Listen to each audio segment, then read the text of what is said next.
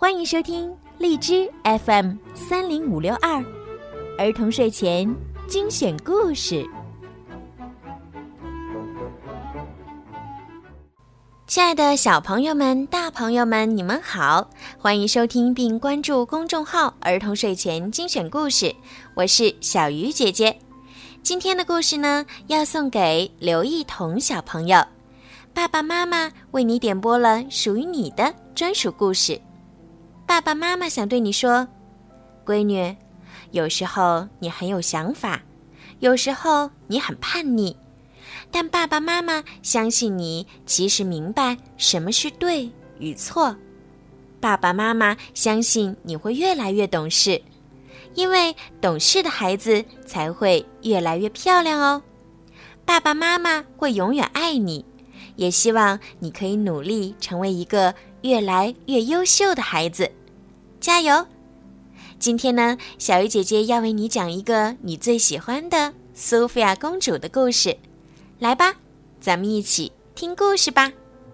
公主大营救，我是苏菲亚，身为一名公主，感觉真是太棒了。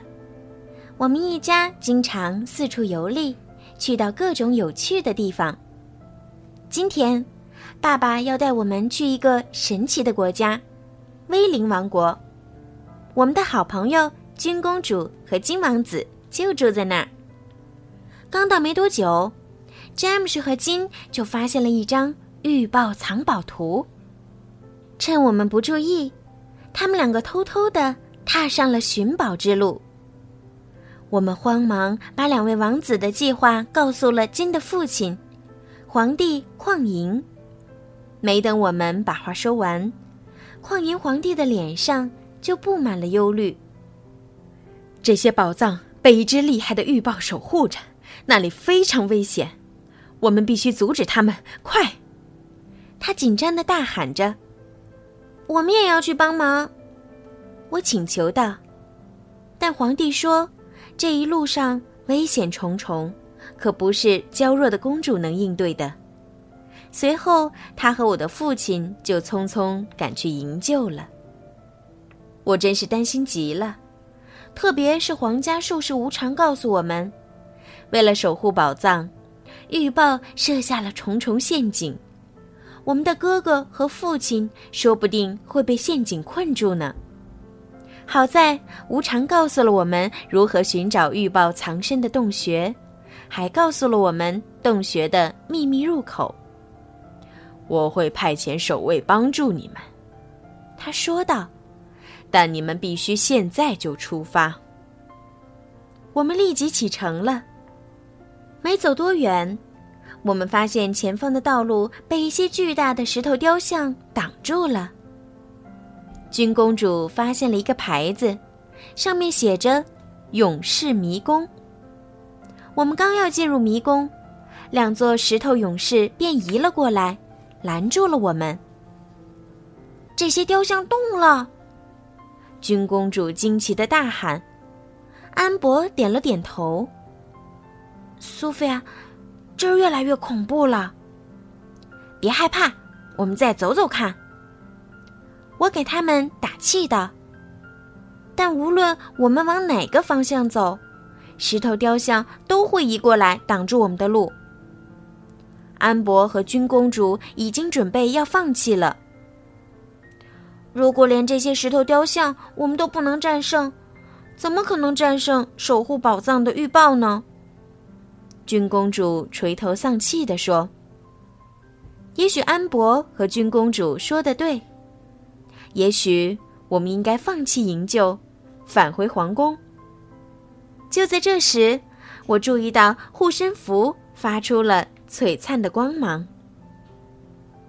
一转身，花木兰竟然出现在我们眼前。你们想去哪儿呢？木兰询问我们，脸上带着明媚的微笑。我从来就不会轻易放弃，你们也不能就这么被打败哟。作为一名女孩子。你们可比想象的要勇敢、强壮。在木兰的帮助下，我爬上了一座雕像。接着，我迅速跳向下一座石头雕像，然后一座一座跳过去。安博和君公主也找到了窍门不知不觉中，我们走出勇士迷宫啦！安博高兴地呼喊起来：“看到没？”木兰说道：“你们这些女孩子可比想象的要勇敢强壮的多哟。”可是家人还等着我们去营救呢，我提醒他们：“木兰，你能帮助我们吗？”你们拥有的智慧和勇气能帮助你们战胜前方所有的困难，木兰说道。在他的鼓励下，我们继续沿着小路前进。当我回头看时，木兰已经消失不见了。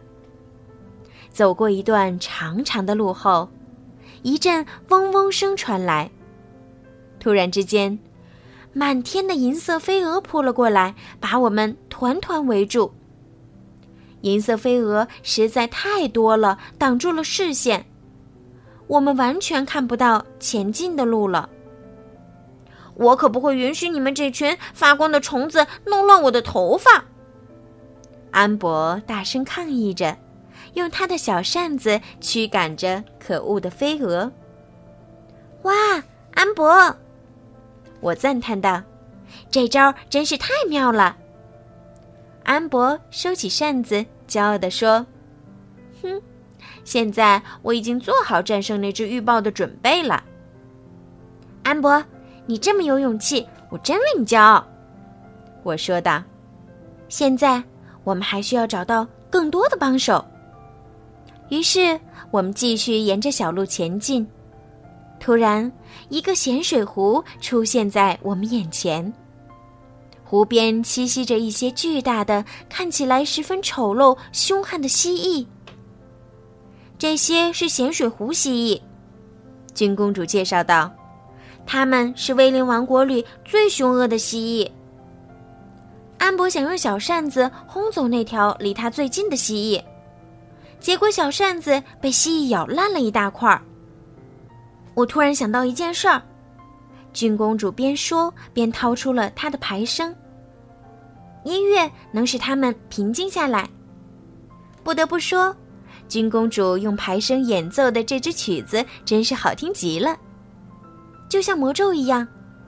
这些凶狠的咸水湖蜥蜴不再张着血盆大口，而是伴随着音乐轻轻地摇晃起来。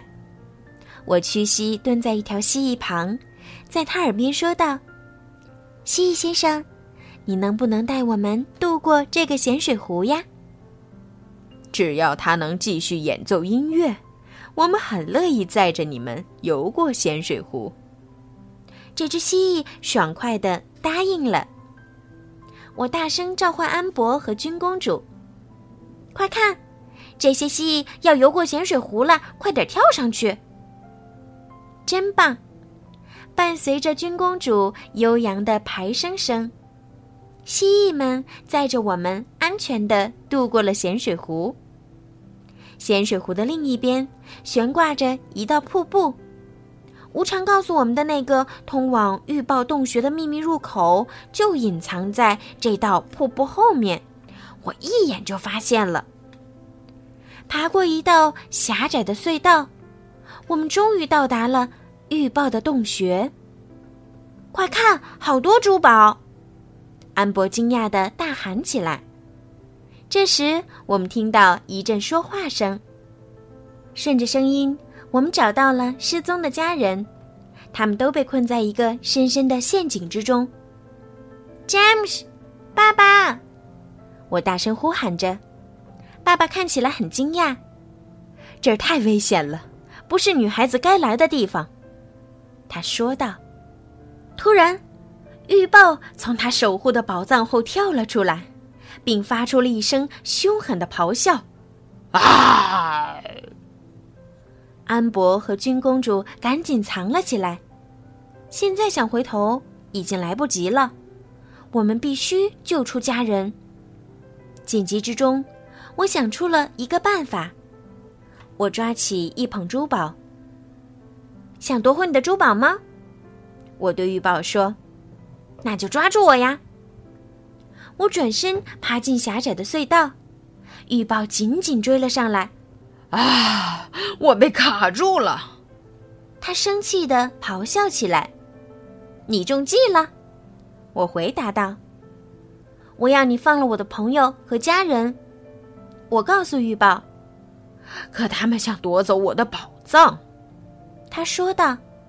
我点点头说：“我们不会带走你的任何一件宝藏，我们只想一家人安安全全的离开。”终于，预报同意释放所有人。在安博和君公主的帮助下，我们三个把预报从狭窄的隧道中解救了出来。随后，我们找来绳索，帮助家人爬出了陷阱。我们刚离开预报的洞穴。无常派来的守卫就抵达了。你们来的也太迟了，安博一脸自豪地说。皇帝旷银大笑起来，说的没错，三位小公主早把我们救出来了。我们的爸爸一点都没想到我们竟然援救成功了，这让他们感到无比骄傲。那天晚上，美丽的焰火在夜空里久久绽放。这是他们在向王国里最勇敢的三位救援者致敬呢。